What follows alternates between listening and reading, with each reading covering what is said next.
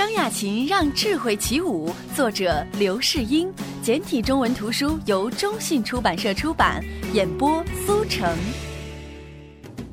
家家听书馆与您一起分享。张亚勤一直潜心自己的工作，他并不知道，就在两个月前。李开复刚刚接受了微软公司改变世界的邀请，正式加入微软。此前，李开复是世界著名的 SGI 公司的副总裁，而在进入 SGI 之前，他曾经是大名鼎鼎的苹果公司副总裁。正打算结束 SGI 生涯的李开复，从好友黄学东那里了解到。比尔·盖茨决定把微软剑桥研究院的模式复制到中国，在中国设立研究机构，延揽当地优秀人才。而当时令盖茨头疼的是找不到一个合适的负责人。微软剑桥研究院是比尔·盖茨在基础研究方面的大手笔，六年共计投资八千万美元。这所研究院集中了欧洲一批最天才的科学家，从事多项前瞻性的研究工作，而这一切即将在自己的祖国复制，令李开复热血沸腾。于是，李开复加入微软，领衔筹备中的微软中国研究院。这位光杆院长当时面临的第一个挑战，就是寻找志同道合的创业伙伴。李开复当时也不认识张亚勤，当他为研究院列名单时，征询身边同事做研究的人。我现在最应该找谁？好几个人同时推荐了张亚勤，这已经令他感到惊讶。而当他仔细研究张亚勤的履历时，更是大吃一惊。十二岁进入科大少年班。二十三岁拿到博士，三十一岁成为 IEEE 院士，李开复被镇住了。这个年轻人真的不简单呢，这么厉害的人，我以前居然不认识。他说。随即，李开复就向张亚勤发出了诚挚的邀请。在中国创办研究院是一个挑战，前人从没有做过。你可以创造历史，李开复强调的“中国加创业”真正打动了张亚勤。电话里只讲了五分钟，张亚勤就允诺：“开复，我愿意回国去看一看。”接受回国的邀请后，张亚勤在窗前伫立了很久，心情复杂。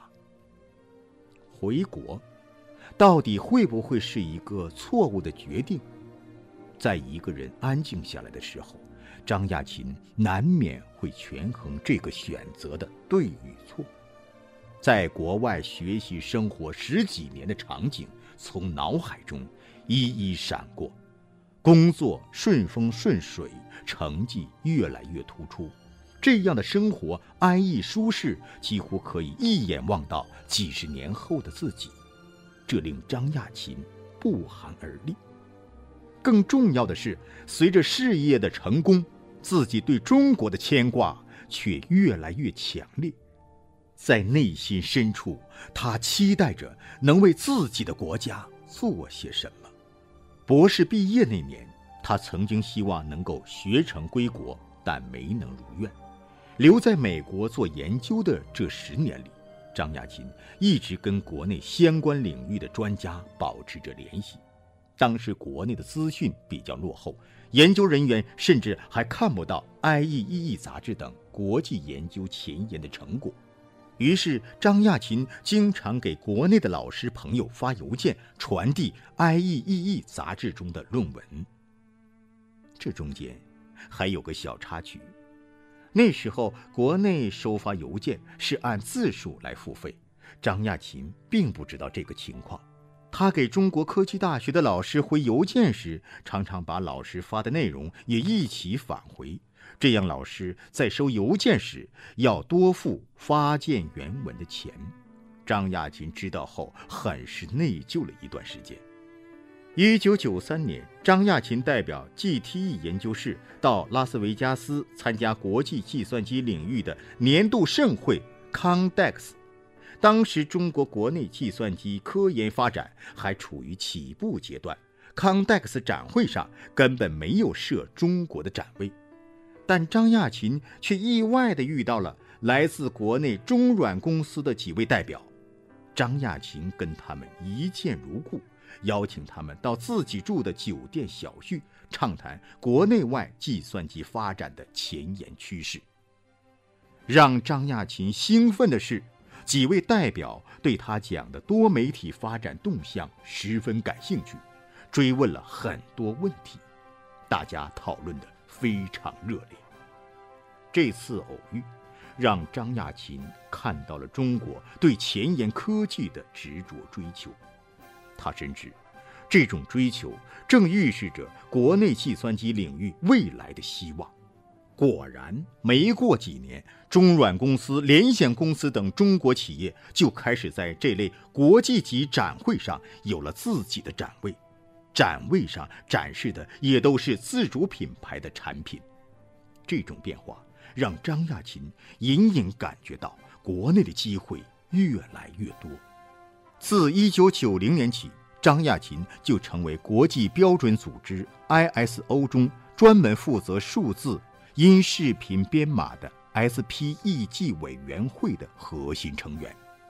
他回顾说：“那个时候，中国还不是这个标准的成员国，也没有中国的科学家参与这个重要的标准组织。”但是，国内的学术同行们也逐渐开始关注国际前沿的学术动态。一九九六年，中国科学院的高文教授给我写了封信，希望中国能够加入 MPEG 委员会。这封信中提到，他们在国内也做出了一些研究成果，但很难得到国际认可。所以，希望能够加入 MPEG 委员会，了解和影响国际标准，增加中国学术界在国际学术科研中的话语权。高文教授在信中提到的困境，也是当时国内学术界的一个尴尬的现实。由于长期的闭塞，中国科学家很难在国际核心期刊发表文章，国内的研究在国际上基本。发不出声音，这反过来又阻碍了科学家的研究成果得到国际承认。同是科学家，张亚勤太了解做出了东西却无法传播的苦闷，他开始想办法解决这个问题。就在1997年，ISO MPEG 委员会召开非常重要的年度会议，张亚勤被推举担任这次会议的轮值主席，于是。就在这次会议上，张亚勤邀请高文教授参加，中国正式加入了 ISO MPEG 委员会。从此，中国的学者和企业积极活跃在世界视频标准的舞台上。作为海外华人科学家中的佼佼者，张亚勤在国内的影响也逐渐扩大。后来，国防科工委的汪成伟院士。还以清华大学教授的身份，带了一个代表团到张亚勤所在的研究院去做访问。每次有这样的考察团来访，张亚勤总是不遗余力，尽可能多的安排参观、座谈和演示。从国内这些学术同行们的身上，张亚勤也感觉到了国内正在发生着深刻变化。一九九七年，香港回归。对于每个华夏儿女来说，都是件值得庆祝的大事。这也是中国综合实力提升的一个象征。与所有的海外游子一样，张亚勤也为自己的祖国感到骄傲。他终于忍不住要回国看一看。此时，张亚勤所在的桑纳福公司。也接到了来自中国国防科工委的合作邀请，于是他作为美方代表回国洽谈合作事宜。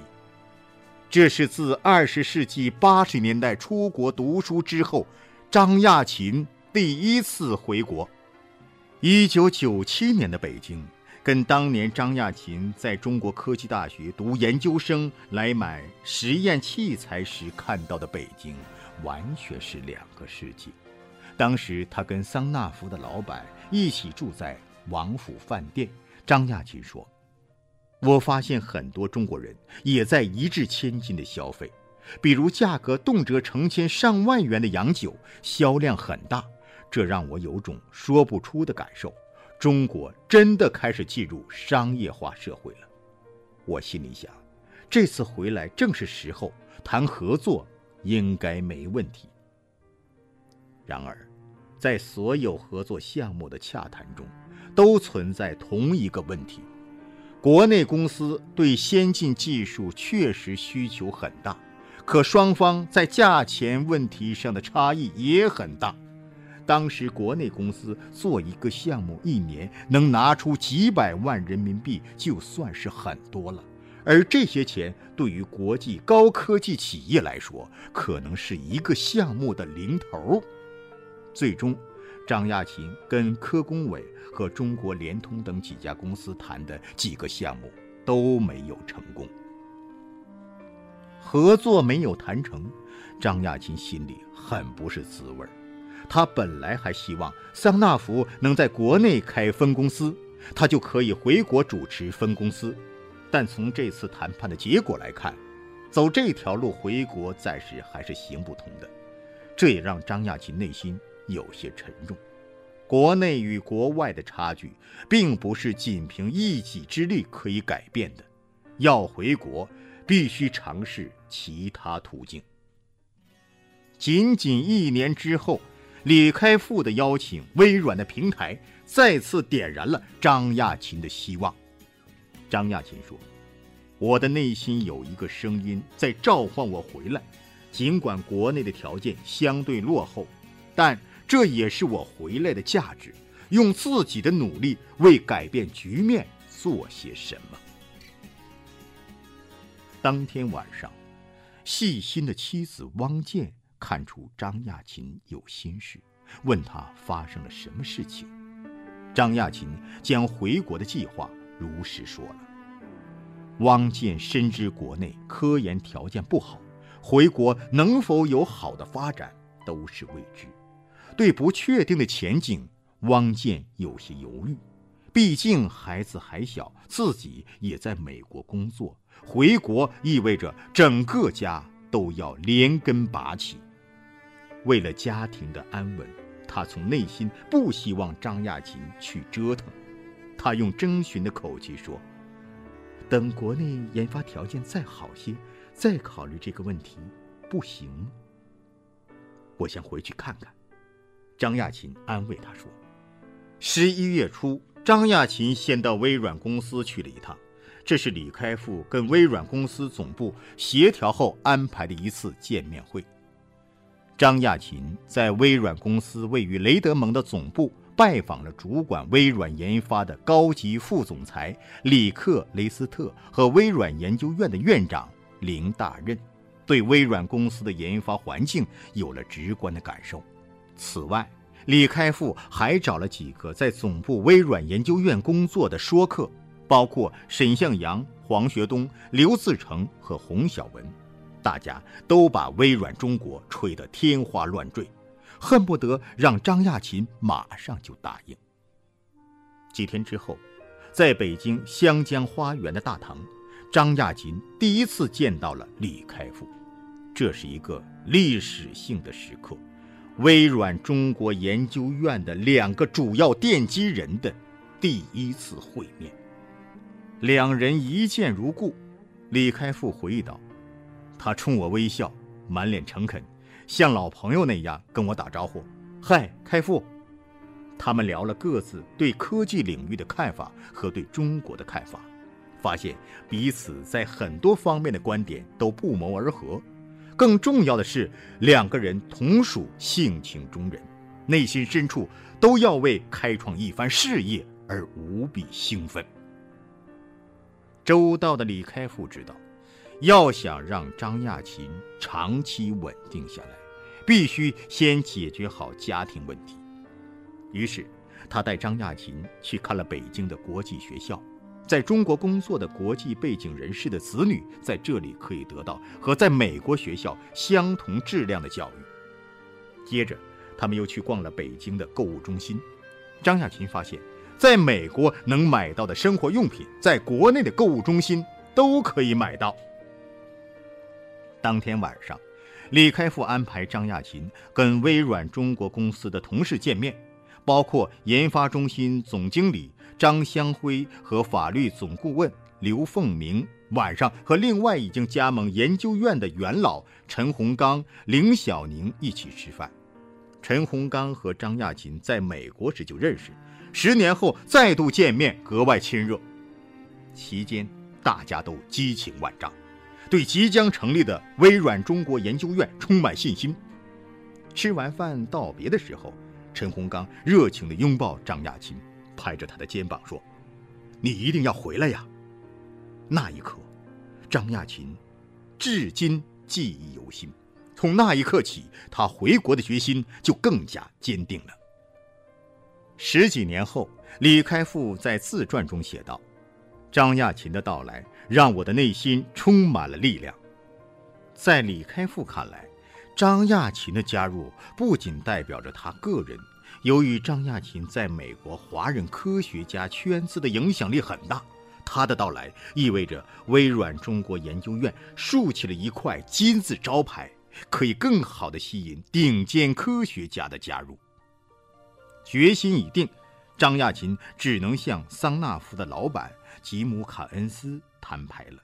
吉姆·卡恩斯对张亚勤很器重，是张亚勤参选 IEEE 院士的重要提名人。不过，为了回国开创新局面，张亚勤只能选择离开。